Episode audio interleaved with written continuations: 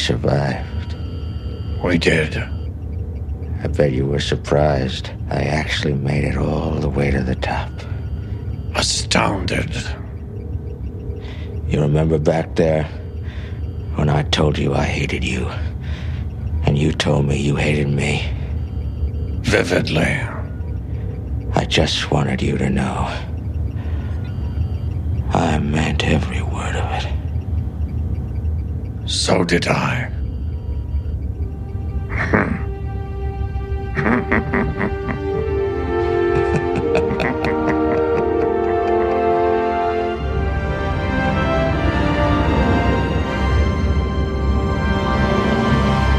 Herzlich willkommen zu einem Sondertürchen des Discovery Panel Adventskalenders und zu einem besonders traurigen Adventskalender-Türchen. Wir sprechen nämlich heute miteinander, weil uns heute die Nachricht erreicht hat, dass René Aubergenois gestorben ist.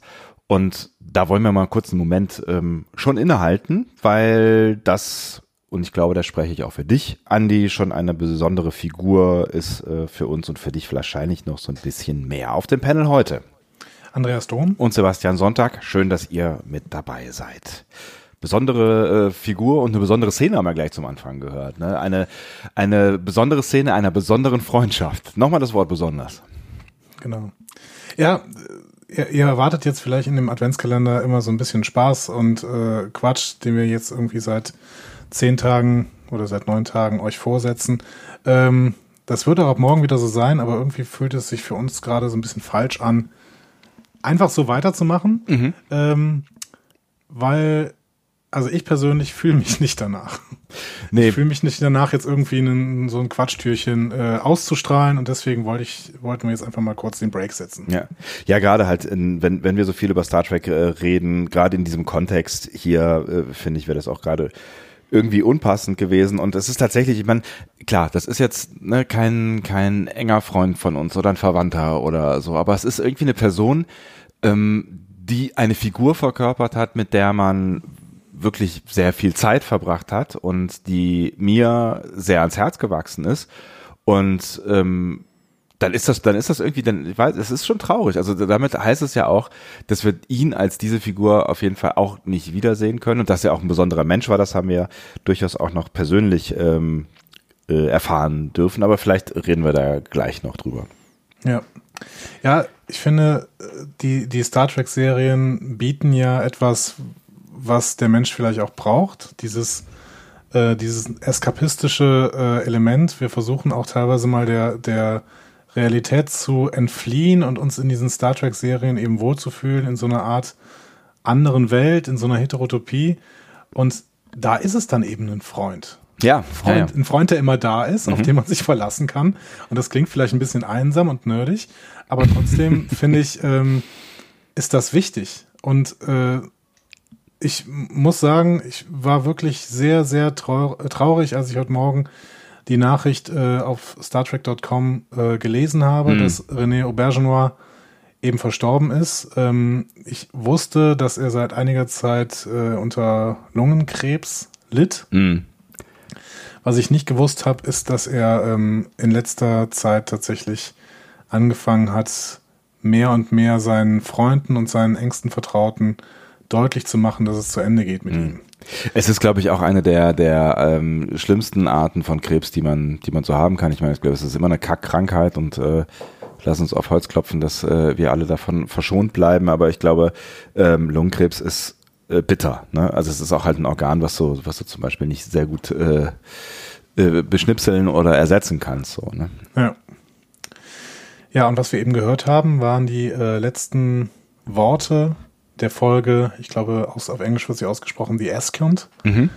der Aufstieg auf Deutsch, die ich mir tatsächlich eben nochmal angeschaut habe, mm, um mich auch so ein bisschen nochmal an René Aubergenois, beziehungsweise an Odo, seine Figur, äh, und auch an die tolle Freundschaft, Feindschaft mit Quark eben zu erinnern. Und das ähm, hat mich dann auch wieder ein wohliges Gefühl versetzt. Trotz allem, ja, ich, ich bin wirklich, ich bin wirklich getroffen, muss ja, ich sagen. Ja, ich kann es verstehen, Andi, und ich äh, fühle mich nicht vollständig anders. Und ich fand es total schön, was du gerade ähm, über, über die quasi virtuellen Freundschaften gesagt hast. Und ähm, ich finde, da ist viel Wahres dran. Und dazu kommt noch, äh, dass ähm, wir zwar hier immer sagen, ne, du bist mit, mit DS9 connected, ich bin mit TNG aufgewachsen, aber ich habe TNG halt auch extrem intensiv geguckt, weil es die nächste Serie nach meiner, meiner Lieblings- oder, oder meiner ersten äh, Star Trek-Serie gewesen ist. Und ich habe auch sehr viel Zeit mit DS9 verbracht und da ähm, fand ich es immer besonders und Odo ist da ähm, einer der besten Beispiele äh, für, dass im Gegensatz zu den ähm, TNG-Figuren die, äh, die S9-Figuren zu einem großen Teil ja auch eine besondere Tiefe hatten. Ne? Die hatten eigentlich fast alle eine Vorgeschichte, die waren alle nicht mehr so richtig schwarz-weiß oder ähm, also zumindest oder weiß eben. Ne? Genau, weiß so. TNG. Ja, genau. Ähm, da, ne, da, waren, da viele Schattierungen, viel Grau, viel Vergangenheit, die irgendwie belastet oder beeinflusst. Und ne, da ist, da ist Odo halt äh, ein gutes Beispiel, der seit immer schon mehr oder weniger auf dieser Station rumhängt und schon einiges ähm, erlebt hat, auch mit anderen ähm, ich wollte gerade sagen, Menschen mit anderen äh, Spezies, die dort waren, ne? Also vor allen Dingen mit Cardassianern. Ähm, ja. Und das, das macht, macht die Figur, finde ich, auch so besonders ähm, und auch, dass ihnen erlaubt wurde, sich weiterzuentwickeln, was ja auch noch einigermaßen neu war in der Star Trek Welt. Und ich glaube, da, da das, das alles bietet noch mal mehr ähm, Fläche zum Andocken auch. Absolut. Und ich habe mich da eben noch mal dran erinnert gefühlt, als ich die erst äh, geguckt habe, denn ähm, in dieser Folge äh, stürzen Odo und Quark, also Odo äh, muss Quark irgendwie zu irgendeinem äh, Föderationsgericht bringen. Mhm und äh, freut sich eigentlich darauf, dass äh, Quark endlich verknackt wird, weiß aber gar nicht so richtig warum. Mhm. Und äh, Quark ähm, macht ihm dann erst in dem Moment, wo sie eine Bombe an Bord ihres Shuttles finden, klar, dass äh, er irgendwie mit dem Orion Syndicate äh, verbunden ist, ähm, was Odo natürlich zu anderen Sachen, also anderen Maßnahmen gebracht hätte. Ne? Also mhm. Also der hätte die wahrscheinlich dann eher äh, mit der Defiant, sagt er, mit der Defiant transportiert und ähm, mit Sicherheitspersonal. Auf jeden Fall schaffen sie es gerade noch, diese Bombe einigermaßen zu isolieren, aber trotzdem wird ihr Shuttle so sehr beschädigt, dass sie abstürzen auf einem Planeten, der zwar eine gewisse Oberfläche hat, aber äh, halt trotzdem relativ unwirtlich ist. Vor allen Dingen ist er kalt. Mhm. Ähm, und das ist dann, äh, der Aufstieg besteht dann darin, dass die beiden einen Berg hinaufklettern müssen, und äh, dort einen, einen äh, Emitter quasi aus, aus dem Shuttle anbringen wollen, beziehungsweise ein äh, Notfallsignal quasi zünden wollen, was sie aber aus dem Tal, wo sie gelandet sind, eben nicht hätten zünden können. Ähm, genau. Aber mhm. was ich eigentlich sagen wollte, mittendrin streiten die sich mal so stark, dass sie wirklich anfangen zu kämpfen, mhm. äh, wollten aber wahrscheinlich sich gegenseitig auch trotzdem nicht verletzen. Denn es ist ja immer so eine kleine Hassliebe zwischen den beiden. Ja, ja, ähm, genau. Ja, es ist, es ist ganz spannend, dass Odo ja äh, mehr, mehr, so, mehrere so indifferente äh, Beziehungen hat irgendwie. Ne? Da kann man vielleicht gleich ja, mal drüber reden, was, wo, wodurch das eigentlich bedingt ist, dass der, dass der, dass der immer so, ja, eher schwierige Beziehungen zu äh, seinem Umfeld hat. Ne? Ja, genau, okay, genau, das können wir gleich nochmal kurz beleuchten. Ja. Was ich aber total spannend finde, ist dann, ähm, er fällt dann mit Quark zusammen so ein, so ein Stein runter oder so ein Felsen runter mhm. und äh, Quark bleibt unverletzt, aber Odo bricht sich das Bein und dabei ist mir klar geworden, ach ja, das war ja die Phase, Aha. wo er ein Solid war, ja. wo er quasi von der Gründerin, glaube ich, aus der Verbindung äh, geschmissen worden ist ja. ähm, und er quasi zum Solid gemacht worden ist als Strafe. Ähm, ganz genau weiß ich nicht mehr die, die, die, genaue Geschichte, warum er denn jetzt zum Solid gemacht worden ist. Auf jeden Fall ist er zum Solid gemacht worden, also zum, ja, zum humanoiden genau. Menschen. Ja. Genau. Also Mensch ist vielleicht zu viel gesagt, er hat ja immer noch dieses Gesicht, aber ähm, zum, zum Humanoiden, genau. Mhm. Und deswegen kann er sich natürlich ein Bein brechen. Ja. Und das, das ist natürlich auch eine Erfahrung, die er überhaupt nicht genau. kennt. Ne? Das ist ja auch, äh, ne, also äh, das, also, also Sachen wie Schmerz oder oder ne, überhaupt dieses diese Körperlichkeit, äh, das das sind ja alles dann auch ist ja ein Neuland quasi. Ne? Exakt, bringt so einen ganz anderen ganz anderen Zug in seinen Charakter hinein hm.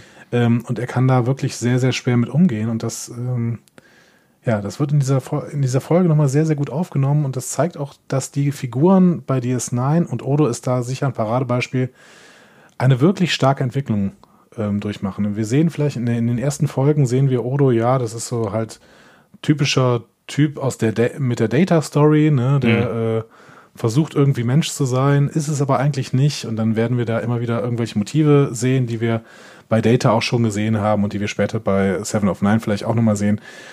Aber, oder beim Doktor mhm.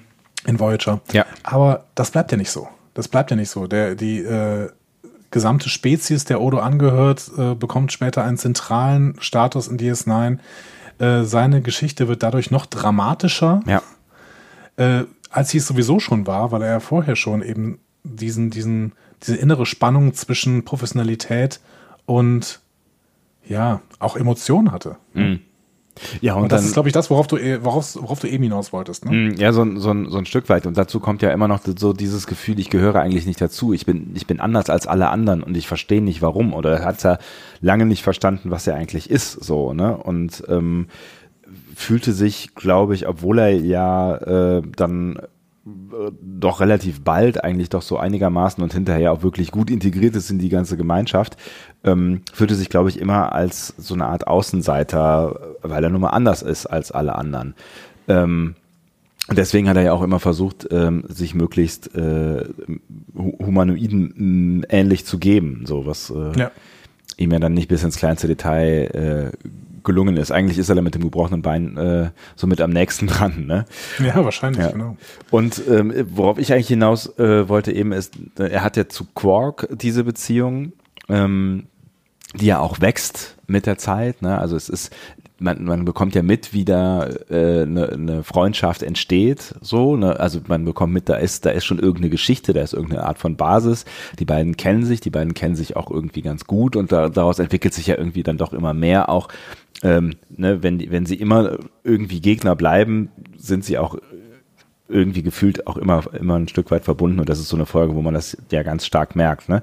Das hast du ja gerade schon äh, geschildert. Aber Kira, finde ich, ist auch so ein, so ein Beispiel von so einer äh, ambivalenten Beziehung irgendwie, ne? die er ja sehr lange sehr verehrt, ähm, aber nie so damit rausrückt so richtig. Ne? Und auch für sich das immer mit sich rumträgt und das ja auch ein auch ein Riesenproblem irgendwie für ihn ist, dass er das nicht verarbeitet bekommt und ähm, auch am Ende nicht weiß, wie er damit umgehen soll, so, ne? Und da gibt es ja ähm, auch verschiedenste Folgen, wo, wo man dann denkt, ach, jetzt ist es endlich soweit, jetzt, jetzt reden sie mal miteinander darüber und mal gucken, was daraus wird und vielleicht wird ja wirklich was daraus, ne? Und ja. äh, es gibt diese eine Folge, wo ähm, die beiden unterwegs sind und äh, also das ist ganz ähnlich jetzt äh, hier der Folge mit Quark, die auch, glaube ich, mit einem Shuttle ähm, abstürzen. Ich weiß es gar nicht mehr.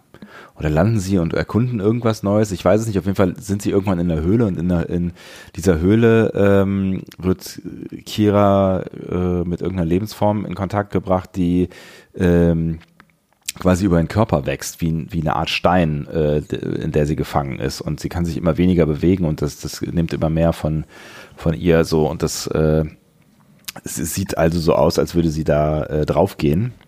Und dann gibt es ja am Ende dann tatsächlich auch die Szene, wo äh, Odo ihr dann ihre äh, Liebe gesteht.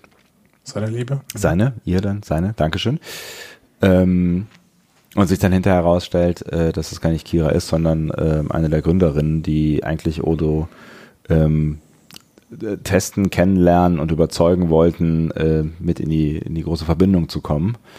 Ähm, in the hard way, mehr oder weniger. Ne? Ähm, so nach dem Motto, du bist halt keiner von denen, sondern du bist einer, einer von uns. So. Aber das war für mich eine der, der Folgen, die mich, wo mich der Charakter am meisten berührt hat, weil, ja. weil er so, so hart mit sich, mit sich gestruggelt hat und sich das alles am Ende da entladen hat und dann war es irgendwie, dann war es irgendwie, irgendwie was für alle, also ich finde, glaube auch für uns Zuschauer irgendwie so ein Stück weit eine Befreiung. Und dann stellte sich heraus, ähm, es war alles umsonst, so mehr oder weniger. Und Kira ist nur außer Gefecht gesetzt worden und hat das alles nicht miterlebt, so. Ja, es ist bitter. Ja. Aber es sind auch diese bitteren Momente, die wir dann eben mit Odo durchspielen mussten und teilweise mit ihm verzweifeln konnten. Ähm, und die auch deswegen natürlich so stark gewirkt haben. Und hier kommen wir vielleicht nochmal ein bisschen zurück zum Darsteller, mhm. weil René Aubergenois uns das so gut präsentiert hat. Auf jeden ja? Fall. Und das unter einer äh, riesen Maske aus, aus viel Latex und also dieses, dieses Spielen von mit, mit, mit diesen Prosthetics, ähm, das ist eben auch nicht so einfach. Ne? Nee, vor allen Klar, Dingen, wir weil. Haben, wir, wir haben bei Discovery ähm, äh, eben Doug Jones, der das meisterlich kann, der dafür einen Oscar bekommen hat im ja, Prinzip. Ja. Mm, Aber äh, das, dadurch wissen wir auch, wie schwer das eigentlich ist, unter solchen Masken überhaupt Gefühle zu zeigen. Ja. Ja, vor allen Dingen, weil, weil er wirklich mehr oder weniger sein ganzes Gesicht überschminkt hat. Ne? Also der hat ja kom- seine komplette Mimik mehr oder weniger ist ja ausgeschaltet durch diese, durch diese Maske. Und trotzdem, ähm, ja, trotzdem, trotzdem kriegt man, kriegt man so viele Nuancen irgendwie mit, ne? Und auch immer, selbst wenn, wenn, wenn er mal so ein bisschen sowas wie fröhlich erscheint, da gibt's ja gar nicht mal so viele Szenen. Ne? Also er ist ja eigentlich eher ein, ein ja, ein, ein, ein doch ziemlich durch und durch melancholisch sarkastischer Typ so ne? Ähm, aber selbst da finde ich merkt man noch immer so diese melancholische diesen melancholischen Grundton oder dieses sich nicht trauen oder dem Braten nicht trauen sich jetzt irgendwie diesem Gefühl von Spaß oder sowas hinzugeben so. Und äh, ja, ich finde, das spielt er hervorragend. Also total nuanciert ähm, ne, in, in, in tausenden von Folgen, wollte ich gerade sagen. Aber du weißt, was Ja. ich meine. Ja. 173 Folgen von DS9. Und man kann schon sagen, also vielleicht kann man sagen, dass René Aubergenois äh, bis, ähm, ja, dass er, dass er schon einer der überzeugendsten Darsteller der Star Trek-Geschichte überhaupt war. Hm. Denn wir wissen ja durchaus, dass die Darsteller von Star Trek jetzt nicht immer die absoluten Meister ihres Fachs waren. Ähm, nicht immer. Es gab durchaus welche. Ja. Aber es gab, es waren auch eben durchaus auch Hauptdarsteller dabei, die jetzt nicht äh, die überragenden Schauspieler waren. Ja. Und auch wenn wir darüber immer Witze machen und weil wir ihn wirklich sehr, sehr gerne haben, können wir das ja trotzdem nochmal sagen. Jonathan Frakes gehört zum Beispiel ja sicherlich dazu. Und das würde er wahrscheinlich auch so sehen, Ja, sagen wir so. ja, ne? also das- ich glaube, ja. er hat das auch mal geäußert. Ne? Der ist im Prinzip kein richtiger Schauspieler und hat jetzt für BK nochmal geschauspielert. Aber Der, der, äh, kann ja, der konnte auch nur verlieren. Ne? Also ich meine, wenn du neben Patrick Stewart stehst, du kannst halt auch einfach nur verlieren, wenn du da halt Ja. irgendwie, weiß ich nicht, auf deiner Privatschule gewesen bist, ein bisschen Schauspiel gelernt hast und dann hast du halt diesen, diesen Typen da äh, neben dir. Ne? Also er hatte auch schlechte Voraussetzungen, aber er war jetzt auch nicht die hellste Schauspielerkerze auf dem Kuchen. Und Klammer Genau. auf, nicht, dass wir das besser könnten, Klammer zu, und nicht, dass wir Nicht, ihn dass wir das deswegen besser doof könnten, genau. finden. Ne? Und, und wir lieben ihn auch als Regisseur und Ja. wir lieben ihn auch als, als, als Riker. Ja, klar. aber er ist eben kein Charakterdarsteller und René Aubergenois war das eben. Ja. Und ähm, dafür haben wir ihn auch eben sehr geschätzt. Ich habe ja äh, noch eine andere äh, Serie gesehen, bei der er eine ähm, Hauptrolle gespielt hat. Ja. Die, die du mir seit äh, äh, Wochen und Monaten immer wieder ans Herz legst und ich sie immer noch nicht geguckt habe. Ich gehe das Thema jetzt an. Und Boston Legal hat ja ähm, die positive Eigenschaft, dass es schon zwischendurch eine ziemliche Quatschserie ist, die einfach auch sehr, sehr viel Spaß macht, äh, durch, durch teilweise völlig absurden Witz und äh, Komikanspielungen, wie sie bei, äh, also Pop-Anspielungen, wie sie bei David E. Kelly im, bei den meisten Serien ähm, gang und gäbe sind.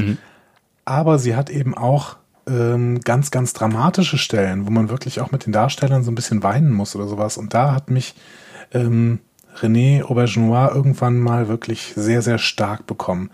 Das ist ähm, am Ende der zweiten Staffel, es müsste die Folge, ich habe das gerade nochmal nachgeschaut, also ich habe nicht die Folge noch nochmal nachgeschaut, aber es müsste vom, vom Abstract der Folge her die, äh, die, die Folge Shock and Ow äh, sein. 18. Folge der zweiten Staffel.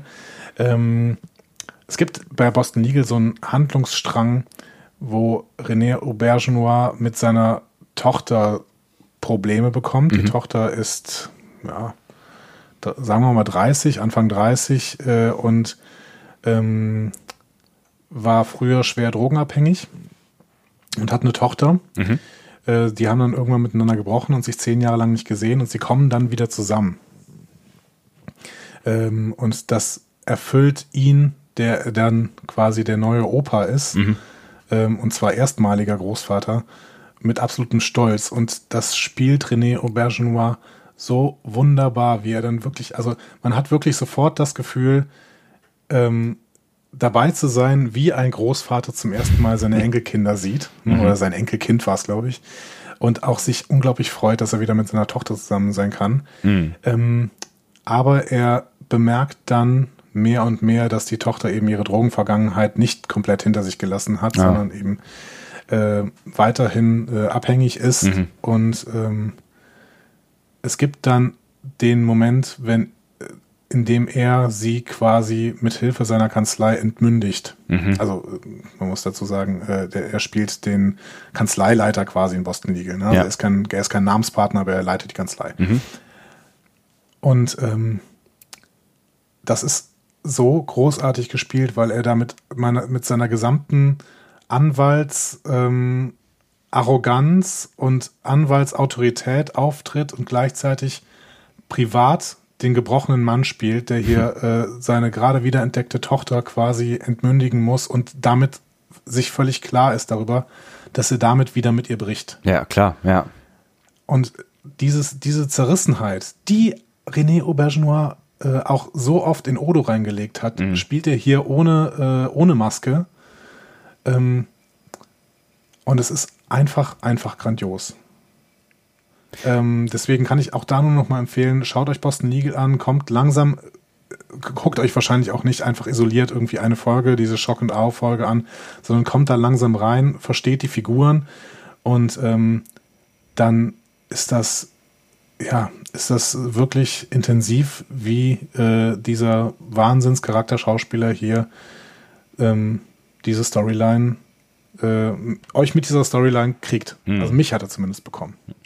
Ich kann es mir sehr gut vorstellen und das ist ja, ne, du hast ja schon gesagt, das ist ja im Prinzip auch das, was er, dass er mit Odo die ganze Zeit macht, ne, diese Ambivalenzen zu spielen und das ist, ich habe keine Ahnung von Schauspielerei, aber ich, ich stelle mir das immer äh, echt schwer vor, wenn du halt irgendwie immer verschiedene Gefühlswelten miteinander verbinden musst und ähm, wie, ja der Zuschauer irgendwie diese ganzen Nuancen mitbekommen soll. Ne? Also du bist vielleicht gerade fröhlich, aber du, man soll immer noch merken, dass da eine Melancholie drin steckt. Oder du überspielst gerade. Also du spielst etwas, was was, was du überspielst. Also ne, solche, solche Meta-Geschichten stelle ich mir total schwer vor und das hat er ja im Prinzip andauernd mehr oder weniger gemacht. Ne? Oder Genau. Und es sind nicht so, es sind nicht so Dr. Jekyll und Mr. Hyde äh, Sachen, dass man einfach einem Charakter zwei, zwei Nuancen gibt und die nacheinander spielt, Nee.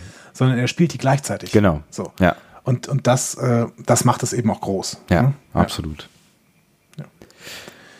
Ja, und ich habe es am Anfang gesagt, wir hatten ja dann äh, zumindest die Gelegenheit aus der Ferne, ihn ähm, dann auch mal quasi persönlich äh, zu treffen auf der letzten äh, Destination Star Trek hier in Deutschland, äh, in Dortmund vor In Dortmund, genau. einem Jahr. 2018 war genau. das. Ja. Ja. also bald schon zwei Jahre ist es her. Ähm, was, was ist der da so als, äh, also wir, wir haben ja über, über die Destination ähm, ausführlich geredet, äh, das eine oder andere Mal und ich glaube, es ist ähm, wahrscheinlich auch euch noch irgendwie im Ohr geblieben, dass wir jetzt zumindest von dieser Veranstaltung in diesem Rahmen nicht nur Freunde waren, aber was, was ist dir ähm, am ehesten im Kopf geblieben, wenn du jetzt an, an ihn zurückdenkst, äh, an diesem Tag? Mhm. Ja, es ist anderthalb Jahre her, aber Ja. was ich, äh, was ich, äh, woran ich mich noch erinnere und was mich jetzt an diesem heutigen Tag, an diesem 9.12. eben auch ganz glücklich stimmen lässt, ist die Erfahrung von damals, dass ich da einen Mann gesehen habe, der glücklich war. Ja. Der einfach nur, der, der, der musste auch nicht mehr, also man hatte irgendwie das Gefühl, der macht nur noch das, was er wirklich will. Mhm. Und ansonsten hat er hoffentlich so ausgesorgt, dass er da ähm, entspannt äh, sein, sein Leben verbringen kann.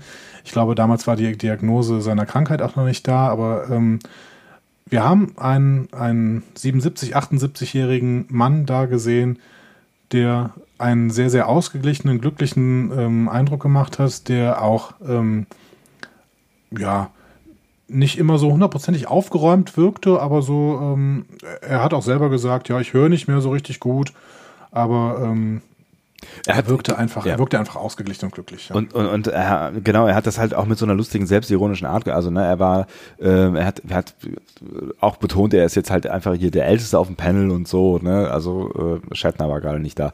Ähm, Ja. Und, und äh, hat, hat da auch immer so ein bisschen so Witzchen drüber gemacht, aber irgendwie auch, auch zumindest hat er, ich meine, es ist ja Schauspieler, ne, aber zumindest hat er mir auch das Gefühl vermittelt, irgendwie ist alles fein, so wie es ist, so und ähm, er fühlte sich, glaube ich, so ein bisschen in dieser Rolle des, des alten Gentleman, der hier und da mal irgendwie ein Zwinkern und ein Witzchen zu Dex oder was auch immer machen konnte, so, da hat er sich auch ganz wohl gefühlt, so und da nochmal so ein bisschen von den Fans auch, ne, er war auf dem Panel schon auch der heimliche Star und ich weiß gar nicht mehr mit, wer, mit wer, wer mit ihm waren das die beiden Dexes? Terry, Terry Farrell und ja. äh, Nana Visitor, glaube ich, war. Ah, stimmt. Äh, ja, ja, richtig. Genau. Ja. Und die ähm, schienen auch ja. irgendwie eine, eine, eine Connection zu haben. Irgendwie. Ja, genau. Also man merkt auch gerade mit Nana Visitor, dass da eine, eine gewisse Freundschaft entstanden ist. Ja. Ähm, dasselbe merkt man ja auch mit Armin Schimmerman, der war jetzt äh, auf der Destination Star Trek zwar nicht auf dem Panel, mhm. ich glaube, er war da, aber wir haben ihn nicht gesehen. Ähm, aber er hat heute auch nochmal eben getwittert äh, mit einem Tweet, bei dem man einerseits merkt, dass er unglaublich traurig ist, der andererseits aber auch beinhaltet, äh, wie ich das eben schon mal angedeutet habe, dass sich ähm, René Aubergenois in den letzten Wochen schon so ein bisschen verabschiedet hat. Mhm. Also seine letzte Mail schreibt ähm, Armin Schimmerman, ähm, das äh, beinhaltete irgendwie oder, oder hatte als Betreff ähm, Don't you forget.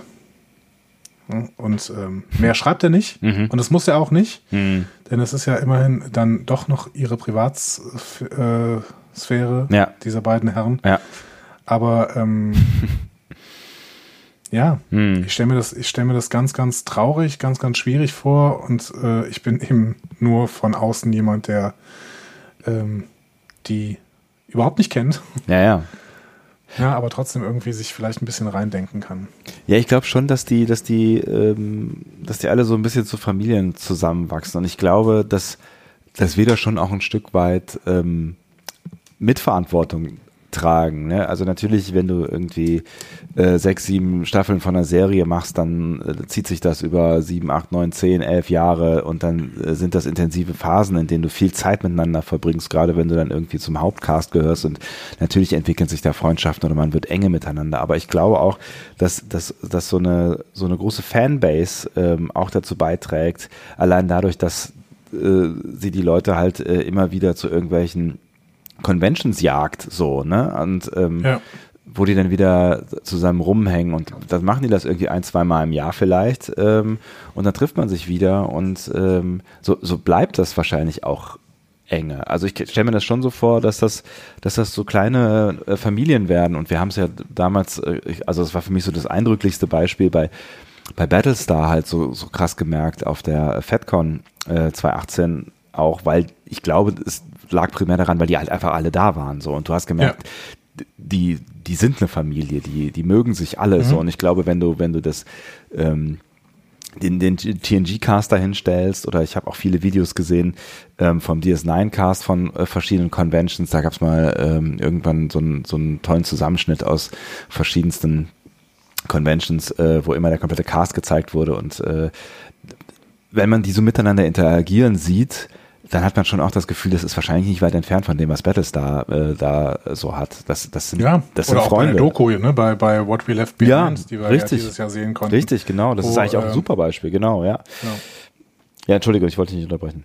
Nee, wo er ja auch eine relativ zentrale Rolle eingenommen hat. Und ich würde auch durchaus sehen, dass wir das auch bei den Discovery-Leuten jetzt auf diesen, diesen, diesen Jahren auf der FedCon gesehen haben, dass sie sich einfach sehr, sehr gut verstehen ja. und ein Stück weit zu einer Familie reifen und dementsprechend kann man schon ja, kann man schon verstehen, dass es ganz schlimm ist, wenn dann eben jemand aus dieser Familie rausgerissen wird. Auch wenn er dann eben schon ein stattliches Alter erreicht hat mit 79. Ja. Aber trotzdem. Ähm, und wenn es vielleicht auch für, ihn das, das, äh, das Beste war, ähm, wenn es eine fiese Krankheit gewesen äh, ist. Aber ja, du hast recht. Es ist, äh, ja. es ist traurig und man sieht ja auch, dass du mit 79 oder 80 ähm, durchaus ja noch Dinge äh, reißen kannst. Ne? Ich meine, ähm, Patrick Stewart verkörpert jetzt halt nochmal seine Rolle von früher ja. und ähm, ja, Odo werden wir leider nicht mehr erleben. Es ist schade. Ja. Aber äh, umso glücklicher können wir uns ja schätzen, was hast du eben gesagt, 173 Folgen, ne?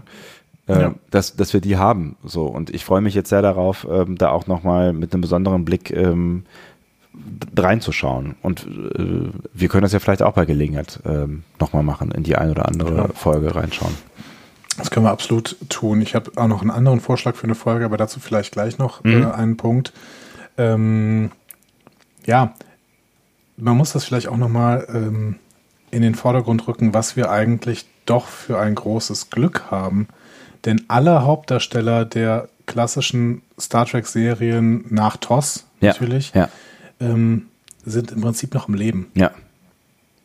Äh, jetzt haben wir in diesem Jahr eben Aaron Eisenberg äh, verloren im Juni, der aber ja, wie wir auch damals gesagt haben, jetzt nicht der, der hundertprozentige Hauptdarsteller war. Nee, noch also- kam in vielen Episoden vor, aber eben auch nicht in 173, sondern eher dann eben in 70. Ähm, aber René Aubergenois ist tatsächlich der erste Hauptdarsteller dieser 90er Star Trek-Serien, ähm, den wir jetzt verloren haben. Ja. Ähm, wir wussten vorher, dass es kein DS9 Revival mehr geben wird, genau wie es ähm, tendenziell auch kein Vulture Revival mehr geben wird. Ja. Jetzt gibt es so ein kleines TNG Revival, ähm, aber äh, ja. Ja, was glaube ich auch Jetzt ist- haben wir eben ja. da eben jemanden verloren. Ja. Ja, und äh, du, du hast ja recht, wir können es eigentlich glück- glücklich schätzen, wobei er natürlich jetzt auch zu den, zu den Älteren gehört. Ähm, aber ähm, ja, es wird, wird vermutlich nicht der letzte sein, von dem wir uns verabschieden müssen. Insofern äh, lasst uns die Zeit genießen, vielleicht auch die eine oder andere Convention genießen, wo wir nochmal ein paar äh, von den Menschen sehen können. Ähm, ja, weil das Leben ist endlich so. Es ist eine Plattitüde, aber äh, das zeigt halt dann immer mal wieder. Ne? Absolut. Was wir aber vielleicht auch noch erwähnen sollen, und ähm, es, ist, es ist so ein bisschen bitter, Ja. aber ähm, wir hatten halt auch eine Woche, in der wirklich viel Schlimmes passiert ist. Auch wenn man es, ja, es ist jetzt ein bisschen bescheuert ausgedrückt, aber ähm, wir haben ähm, vor ein paar Tagen, nämlich am 2. Dezember, vor genau einer Woche, die ähm, nur ein Jahr ältere äh, DC Fontana verloren. Stimmt, ja. Ähm, DC Fontana, eine der Hauptautorinnen von Star Trek, kann man schon sagen. Sie gilt so ein bisschen als die Mutter der Vulkanier, weil sie im Prinzip die Vulkanier richtig ent entwickelt hat, auch als Schöpferin der Andorianer. Ähm, und ich habe auch, also sie, die war von Anfang an sehr mit Gene Roddenberry befreundet, deswegen kann man schon sagen, sie ist diejenige, die Star Trek sicherlich neben Gene Roddenberry und Gene Kuhn am ehesten geprägt hat Ja. und es auch bis Deep Space Nine getan hat. Die hat Deep Space Nine mitentwickelt, hat dann im Endeffekt nur ein Drehbuch für Deep Space Nine geschrieben, ähm, äh, der Fall Dex, und da hat sie es zusammen mit Peter Allen Fields geschrieben, der ja auch wirklich der, der absolute Experte ist, wie wir schon mal darüber gesprochen haben.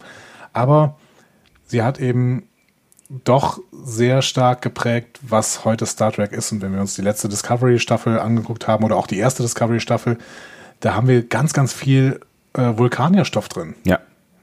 Und den gäbe es nicht ohne DC Fontana. Und äh, tatsächlich, wenn ich an DC Fontana denke, dann äh, denke ich, wir müssen uns irgendwann mal zumindest mit einer einzigen Folge von äh, der Animated Series beschäftigen. Und das ist die, die DC Fontana geschrieben hat, nämlich ähm, Yesteryear, das Zeitportal. Ähm, wir bekommen die, also das ist die zweite Episode überhaupt. Ähm, es ist eine Fortsetzung von äh, The City on the Edge of Forever und von ähm, Journey to Babel. Ähm, Journey to Babel eben die vielleicht herausragende Episode, die DC Fontana äh, für TOS geschrieben hat. Und ich glaube, das ist eine Folge, die es sich wirklich lohnt, mal anzuschauen. Sehr gerne, ich bin dabei. Ja. Und das wäre vielleicht dann eine sehr schöne Erinnerung auch an DC Fontana. Dann haben wir noch ein bisschen was vor. Also sind, glaube ich, auch zwei, zwei schöne Anlässe, um ähm, dann auch nochmal zwei besondere Menschen ähm, ein, ein bisschen zu würdigen.